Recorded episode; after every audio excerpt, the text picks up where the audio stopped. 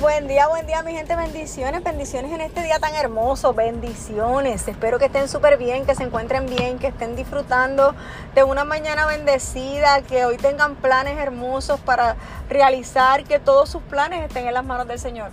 Mira, y en estos días he estado orando por, por distintos compañeros de ministerio, compañeros y compañeras de ministerio. Sí, se vale orar por nuestros compañeros y compañeras de ministerio. Y he estado orando porque muchas veces perdemos el enfoque. Mira cómo te lo quiero compartir. Muchas veces perdemos el enfoque de lo que Dios nos ha llamado a hacer. Muchas veces tendemos a ser más yoístas. Eh, queremos decir, mira, es que lo que Dios me dio, la visión que Dios me dio, lo que Dios me dijo que hiciera.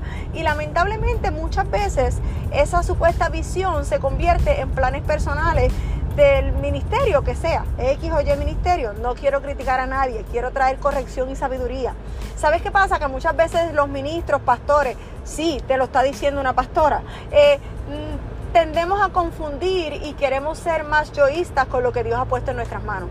Amigo que me escuchas, amiga que me escuchas, nunca olvides que la visión que Dios te dio es de Él que el propósito que Dios tiene para tu vida es de Él, que los planes que Él ha puesto en tus manos, que las cosas que Él te permite hacer, que los proyectos que Él te permite levantar, es para que le des gloria y honra a Él, es para que todo el tiempo lo exaltes a Él, es para que nunca te olvides de dónde Él te sacó, es para que sepas que no se trata de la visión o la misión de X o Y persona, se trata de la visión o la misión que Dios confió en tus manos para que tú desarrolles a través de una plataforma X o Y.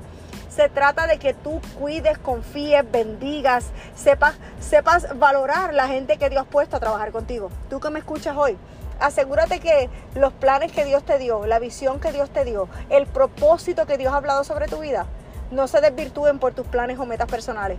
Tú puedes, cuesta, hay que ser íntegro, hay que tener los pantalones en su sitio, hay que tener carácter, hay que madurar pero se puede, porque según lo establecen las escrituras, todo lo podemos en Cristo que nos fortalece.